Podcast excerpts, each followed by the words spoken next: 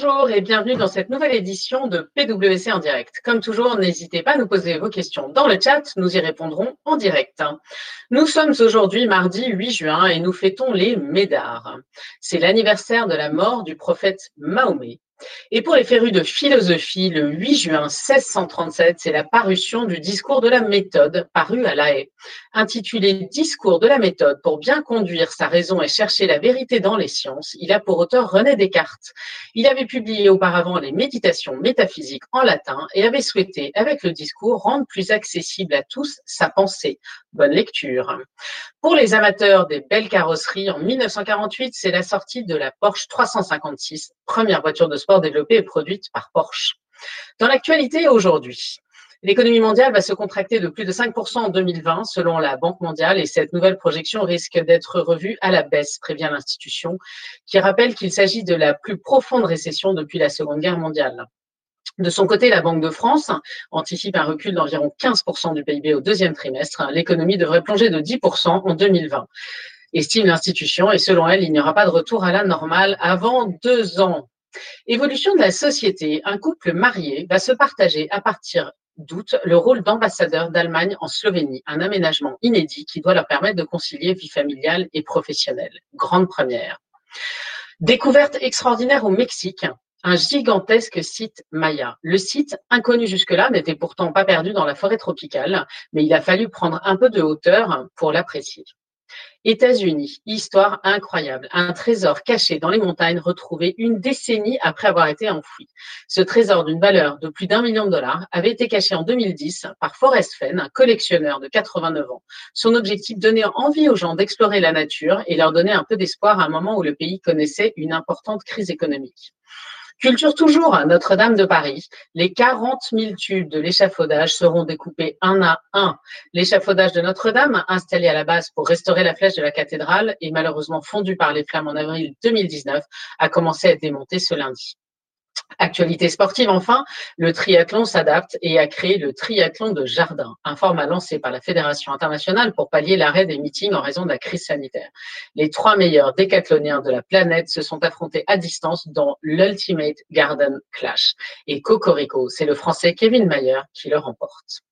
Place maintenant à notre sujet du jour. Quelle place pour les technologies innovantes dans la reprise? Blockchain, data, intelligence artificielle. J'ai le plaisir pour nous en parler d'accueillir aujourd'hui Pauline Adam-Calfon, associée en charge de la plateforme Blockchain, Sandrine Pilafros-Jover, avocate spécialisée en droit du numérique, et Jean-David Benassouli, associé responsable de l'activité Data Analytics et Intelligence artificielle. Bonjour à tous les trois. Bonjour. Première question peut-être pour toi, euh, Jean-David. On a beaucoup parlé de data pendant cette crise et on a eu l'occasion de l'évoquer dans de nombreux PWC en direct. Est-ce que tu peux nous dire ce que ça a changé?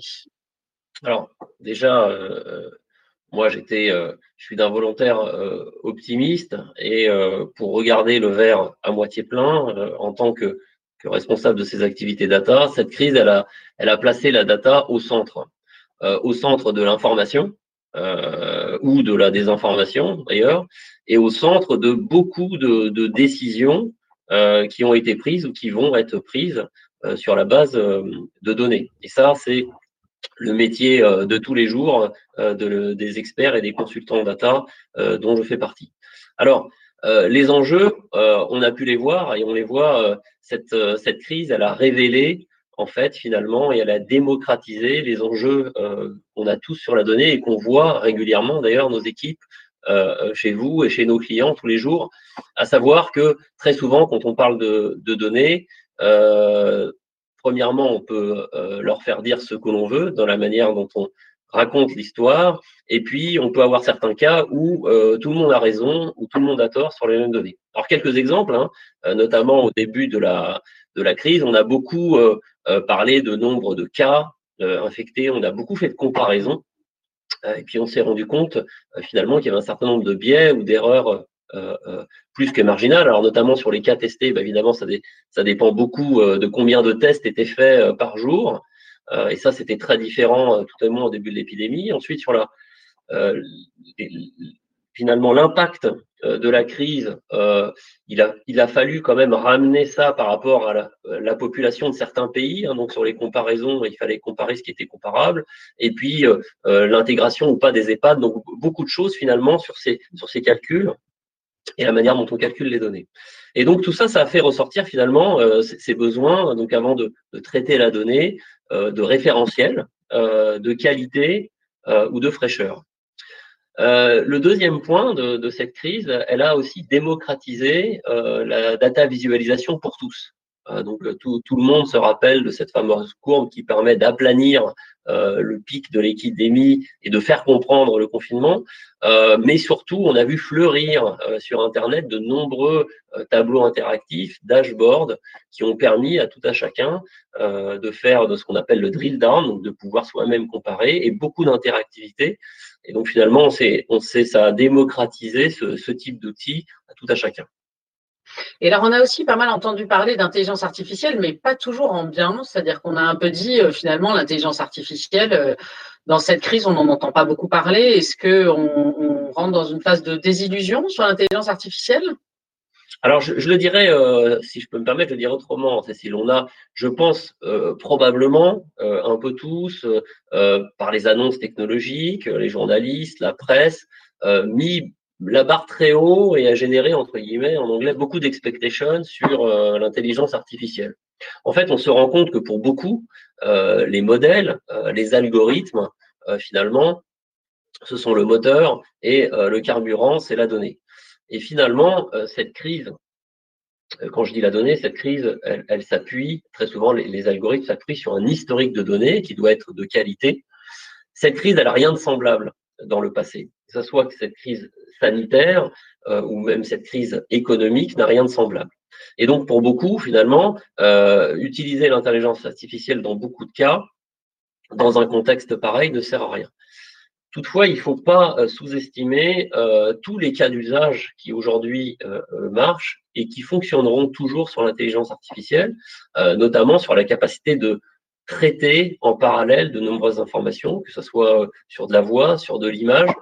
Je, on, a un temps limité, je le sais, sur ces sessions, mais on pourra en faire une session tout à part. Il y a encore énormément de choses à attendre de l'intelligence artificielle, et dans un contexte très particulier où l'historique n'avait pas une crise équivalente, euh, en effet, les, cas d'usage étaient limités. Merci beaucoup. Euh, Sandrine, j'aimerais bien qu'on parle euh, un peu des enjeux juridiques autour du tracking, parce qu'on a beaucoup parlé de ces sujets-là. et, d'ailleurs, peut-être la différence entre tracking et tracing, déjà, parce qu'on entend les deux mots. Qu'est-ce que ça veut dire? Qu'est-ce qui se cache derrière ça? Alors, quand on utilise la terminologie tracking, on envisage un, suivi à des fins de contrôle. Euh, donc, c'est-à-dire, on est vraiment dans un contrôle, finalement, une idée de surveillance.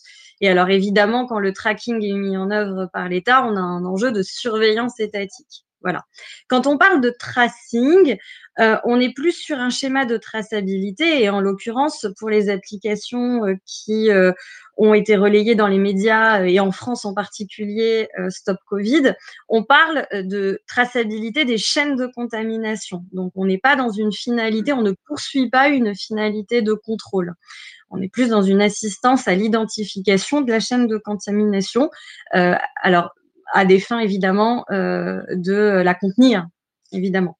Alors, euh, pour Stop Covid en France, les enjeux étaient euh, évidemment en termes de garantie, en termes de droits et de liberté individuelle. Euh, la question des données personnelles a été bien entendu profondément traitée, que ce soit dans les médias ou par l'autorité en, charge de la protection des données en France, la CNIL, qui a émis deux avis, hein, en avril et un en mai, au sujet du déploiement de cette application. L'enjeu était celui des garanties effectives et euh, tout ça va reposer sur une transparence technique et juridique pour justifier en fait l'utilité sociale de l'application. Aujourd'hui, l'application, elle repose sur un certain nombre euh, de, caractéristiques. Euh, par exemple, euh, d'abord le volontariat, donc c'est la base volontaire d'utilisation de, de l'application. Ça veut dire qu'aucune conséquence juridique favorable ou défavorable ne doit être attachée au fait d'utiliser ou non l'application.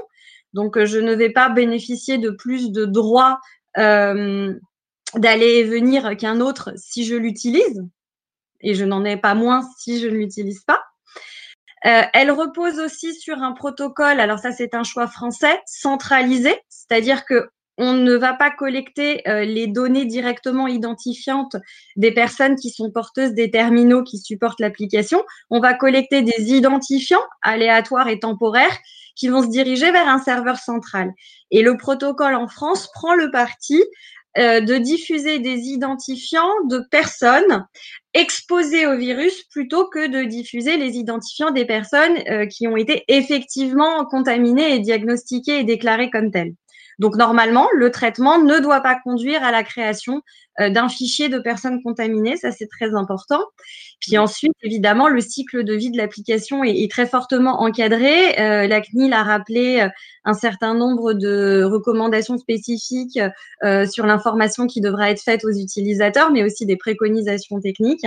Et enfin, point important, hein, hum, l'application qui, qui aujourd'hui à la disposition des concitoyens français devra faire l'objet d'une réévaluation, en tout cas d'un rapport sur ce fonctionnement au plus tard euh, le 30 janvier 2021. Donc c'est un rendez-vous évidemment à ne pas manquer euh, pour avoir un petit peu de rétrospective sur le sujet.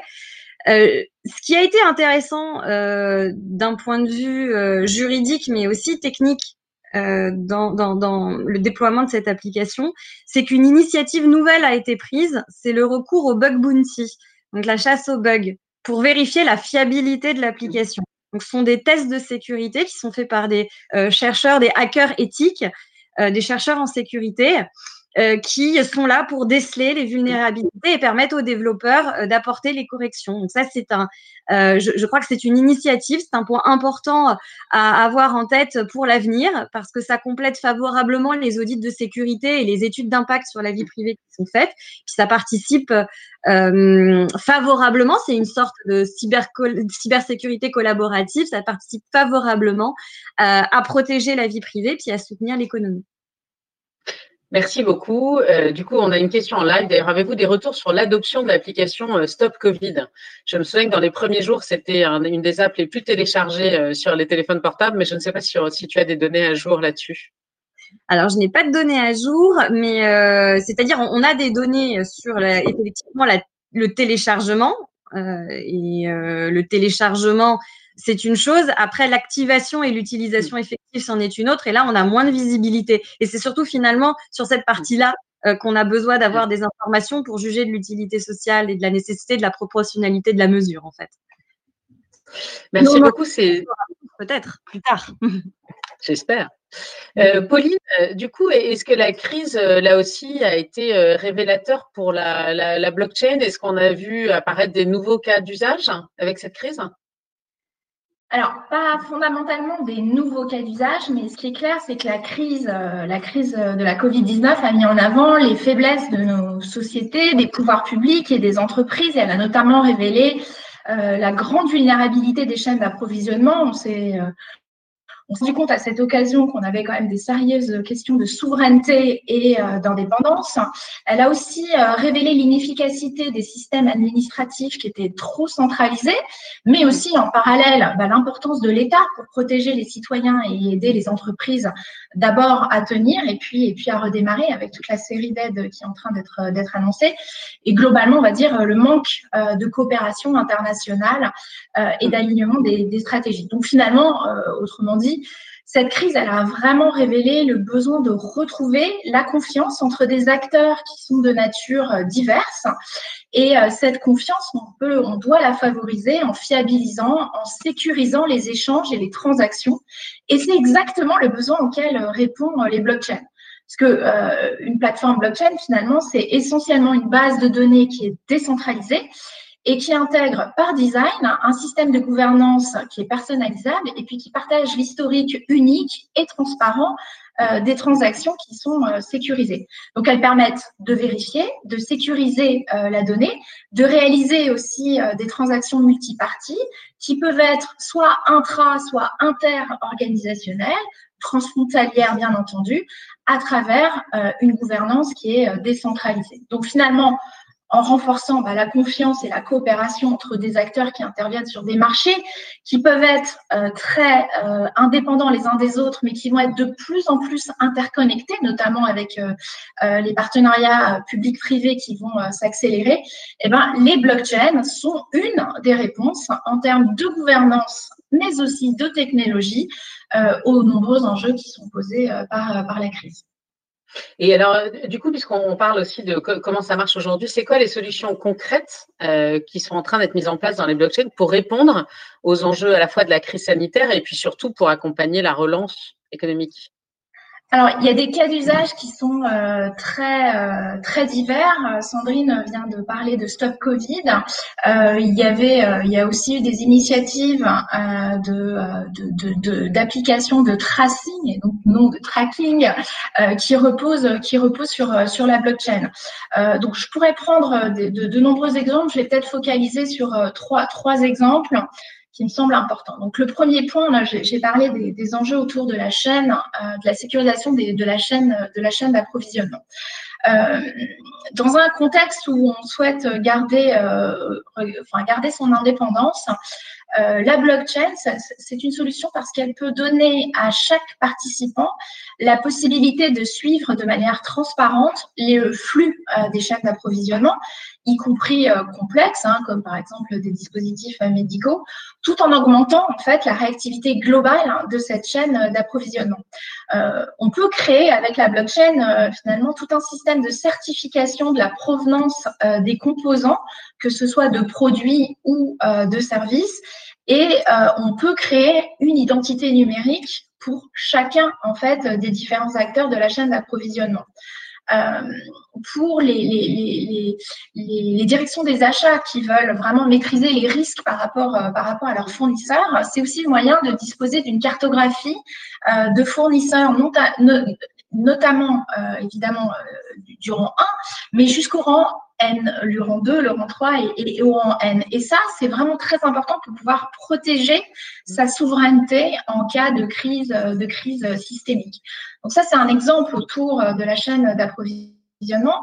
Euh, on parle, on parle énormément en France des aides publiques qui sont en train de, en, train d'être, euh, d'être octroyées aux différents secteurs d'activité, euh, avec des systèmes de blockchain de paiement dirigés et et on et on a en France des sociétés euh, dans, le domaine, on peut flécher en fait ces aides publiques en recevant automatiquement en fonction de critères d'éligibilité qui peuvent être définis dans les smart contracts. Donc c'est ces fameux contrats autonomes, c'est des programmes autonomes qui, euh, qui sont euh, développés sur la blockchain.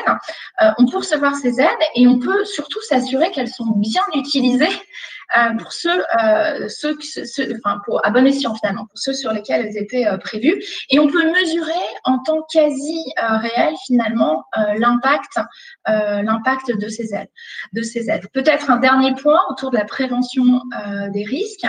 Euh, on peut limiter euh, les risques de fraude en utilisant la blockchain pour certifier euh, les biens et les services, y compris intermédiaires, ainsi que toutes les parties prenantes qui opèrent autour de cette chaîne de, services, que ce soit les distributeurs ou, par exemple, plutôt des fournisseurs, exemple des, des réparateurs. On peut améliorer la conformité et le contrôle du KYC, donc pour le Know Your Customer, euh, grâce au stockage, la traçabilité, le partage et euh, la certification de l'identité digitale euh, des clients. Et puis aussi, un petit point pour un, clin d'œil d'actualité aussi, on peut lutter contre les fake news qui touchent l'entreprise et on sait qu'une fake news peut avoir un impact dramatique sur le cours de l'action quand elle est cotée ou de façon globale, évidemment, la réputation et l'activité économique de toute autre entreprise en certifiant, en certifiant pardon, tous les communiqués de presse ou euh, toute autre euh, communication digitale. Merci beaucoup. Jean-David, côté data, là aussi, est-ce qu'il y a des nouveaux euh, cas d'usage pour la suite, hein, pour accompagner la relance qu'on espère tous rapide Alors justement, pour accompagner la relance, il faut savoir où est-ce qu'on est. Et sans être un, nouveau cas d'usage qu'on a, on, a pu voir chez, chez, beaucoup de nos clients, alors je vais simplifier à outrance, euh, en fait, on avait euh, un certain nombre de clients qui ont euh, déjà mis des systèmes data décisionnels avec des remontées d'informations quasi temps réel, en tout cas avec des fraîcheurs qui ne sont pas au, mois, ni à la quinzaine, ni à la semaine. Et puis, beaucoup de clients qui, au, démarrage de la crise, je pense que certains se sont reconnaîtront dans les cellules de crise, ont beaucoup travaillé sur Excel, Excel, Excel, réapproprier, reconsolider des données pour avoir des chiffres euh, tous les jours, voire pour certains toutes les heures. Et donc finalement, ce qu'on voit, euh, euh, on ne peut le, monde d'après, le nouveau monde, hein, pour certains, c'est on va avoir beaucoup de mal à planifier. Et donc, si on ne peut pas planifier, il faut qu'on puisse réagir vite. Et pour pouvoir réagir vite, il faut avoir de la bonne donnée. donc, ce qu'on voit aujourd'hui, c'est l'adaptation aux mises en place de systèmes de pilotage pour pouvoir piloter au plus près, en reine courte, ses ventes, ses stocks, ses commandes, euh, évidemment son cash, hein, sa trésorerie, ça on en a beaucoup parlé au début, hein, euh, toute, cette, toute, cette, partie cash, et puis euh, dans, dans, une, dans, une, certaine mesure, en plus, à, à, à, moyen terme, le pilotage de ces risques. Parce qu'on voit que les risques ont changé. Là, euh, Pauline parlait euh, des sous-traitants de, de rang le risque sanitaire qui n'était pas forcément évalué. Donc, on voit aussi des sujets de, pilotage des risques. L'accompagnement de pilotage, c'est pas forcément revoir tout son système décisionnel. Et donc, nous, on travaille, on parlait de technologie, euh, notamment, mais pas que, avec des systèmes de, de RPA, donc de Robotic Process Automation, avec des systèmes de robotisation euh, qui permettent de, de, travailler en complément euh, de, des bases de données ou des systèmes décisionnels pour avoir euh, un pilotage de manière très rapprochée et de pouvoir réagir sur les ouvertures et notamment de piloter finalement est-ce que la reprise va être robuste? Est-ce que je dois continuer à ouvrir mes magasins? Est-ce que je dois continuer à faire mes campagnes? Ça me permet d'enchaîner sur le, deuxième point, sur les campagnes notamment toutes les campagnes numériques, on a pu voir que la, crise a révélé des changements pour certains majeurs soit des consommateurs, soit des comportements. Alors évidemment, on a vu des consommateurs euh, faire des stocks, euh, où on a vu des consommateurs plus âgés, euh, en, moyenne d'âge, basculer sur l'e-commerce. Bon, bah ça, aujourd'hui, quand on entraîne des algorithmes et quand on fait travailler l'intelligence artificielle pour faire de la, segmentation au plus près, bah, il se trouve en fait que il a fallu assez vite travailler sur ces données, soit manuellement, soit réentraîner les algorithmes sur la base des, des, nouveaux, des nouveaux usages d'achat euh, parce que les algorithmes étaient habitués à travailler euh, sur finalement des habitudes consommateurs qui n'évoluaient pas beaucoup. Donc les besoins là, ils sont plus sur euh, finalement la manière dont on monitore les algorithmes quand ils passent en production, notamment dans, dans, tous les sujets qu'on va appeler real-time marketing, pour donner cet exemple-là. Merci beaucoup. Euh, Sandrine, d'un point de vue juridique, comment ça fonctionne euh, quel, est le cadre juridique de toutes ces innovations? Parce qu'on voit qu'il y a quand même beaucoup de choses qui arrivent, que ça bouge vite. Comment le cadre juridique euh, s'adapte? Alors, on, a un cadre qui est traditionnel, c'est-à-dire la protection finalement de, de, la propriété intellectuelle et toutes ces dispositions protectrices vont s'appliquer. Euh, également de nouveaux textes, euh, en tout cas des textes assez récents euh, sur la protection de l'information, comme le secret des affaires, ce genre de choses, vont s'ajouter au socle plus traditionnel et empirique de la protection de la propriété intellectuelle et donc des actifs incorporels. maintenant, je dirais que face à ce socle et ces textes, ces outils de protection, on a des stratégies. Et les stratégies sont, elles, nouvelles parce qu'elles sont en réaction à des comportements qui résultent de la crise. Euh, quand on sort d'une période de crise, ou en tout cas quand on, quand, essaye de, la passer en vue d'une reprise et, euh, d'une accélération ensuite, euh, on se pose la question de l'investissement en R&D. On est obligé de se la poser parce que c'est pas forcément le coût immédiat qui, se pose aux entreprises. Et pour autant, c'est un stimulateur de croissance et c'est un facteur de compétitivité. Par exemple, bah, je, je, je, rappelle que le, bah, le, nylon, par exemple, a été euh, inventé en pleine crise en 1934. Donc, euh, on, on, a besoin en fait d'y aller et les entreprises doivent moins se poser la, la question de est-ce que je m'engage dans une politique d'innovation plutôt que qu'est-ce que je mets en œuvre et comment je m'y prends.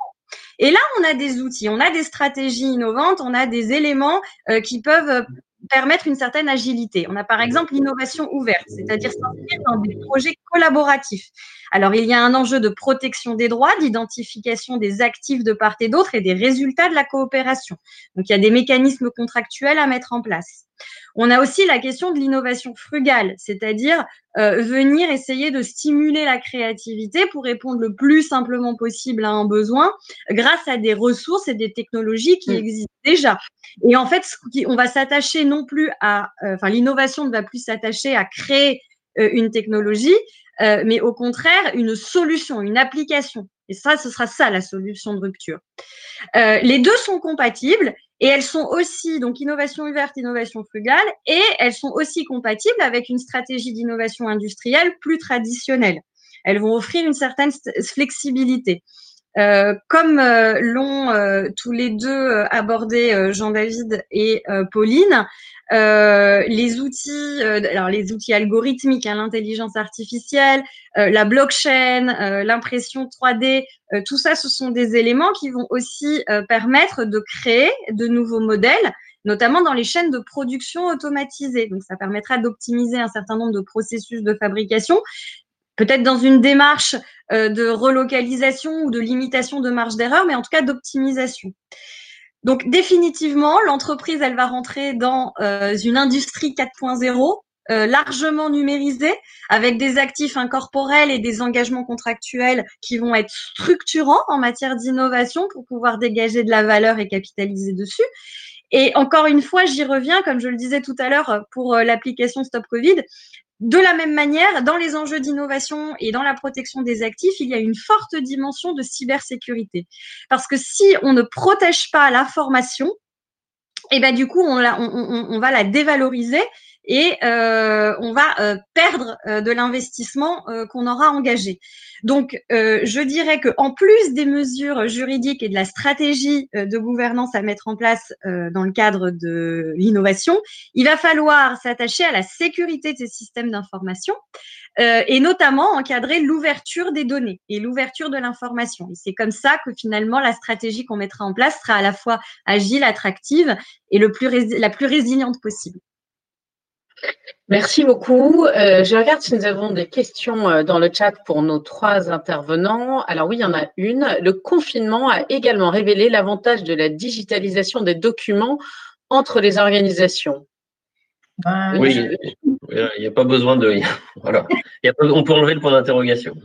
On le voit beaucoup dans la, notamment dans les signatures de contrats. On pourra, on pourra parler, euh, mais plus largement, plus largement oui, dans les, les, les, échanges digitalisés, et notamment euh, sur, sur les sujets de data.